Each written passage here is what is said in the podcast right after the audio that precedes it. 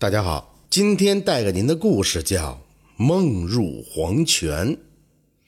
说古时候啊，青州有个叫詹台的渔夫，有一次啊，病得很厉害，在梦中恍入阴曹，他看见很多人排队站在一座高大的衙门前，有小吏在前方检视，在逐个的清点人名进入大殿。当詹台走到前面时，小吏在名册上怎么也查不到他的名字。正在这时，一个穿红衣的官吏走了过来。他看了看詹台后，对小丽说：“这个人还没死，怎么会突然来到这里？赶紧将他带出去。”小丽听了后，带着詹台往东南方向走了有两三里路。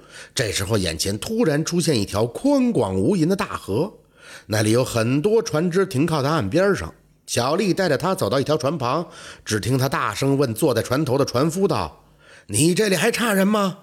船夫站起来回答道：“还差一个人就可以走了。”小丽闻言又道：“这个人是青州的，司官交代送他回去，就坐你的船去吧。”詹台上船后，见船上已经有了十几个人，还有些猪狗鸡鸭鹅，数量不明。这时，只见那船夫用桨敲打了船舷三次，唱道：“阴阳转，又变天。”且戏人间又一番，人生世世不离死，何苦世世投人间？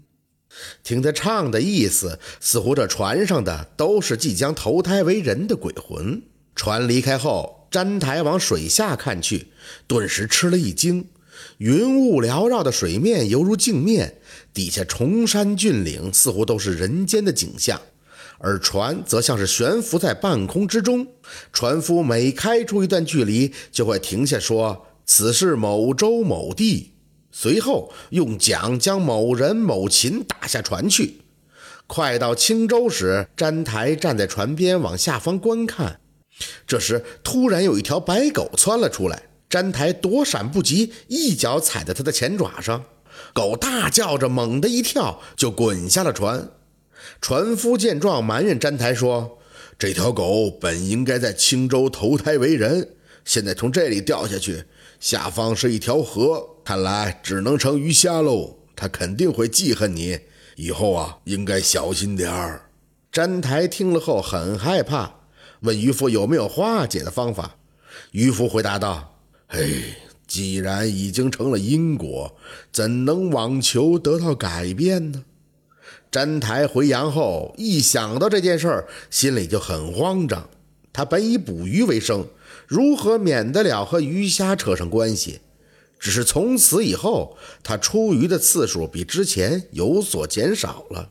一年过后，詹台偶然间捕获了一条大青鱼，拿到市集上出售。当时太守夫人生了病，很想喝鱼汤，令下人到集市上买鱼，刚好就买了詹台捕获的那条大青鱼。到了晚上，太守夫人喝了鱼汤后，突然就死了，症状很像是中毒。太守令人将剩下的鱼肉给家禽吃，拒死，便逮捕了詹台，因为他没有作案的理由，最终被判罚到了边疆守关。詹台无意间毁去白狗投胎为人的机会，受到其报复，在情理之中。然而无心之错，真的可以让人去谅解吗？好，今天的故事就到这里了，感谢您的收听。喜欢听白好故事，更加精彩。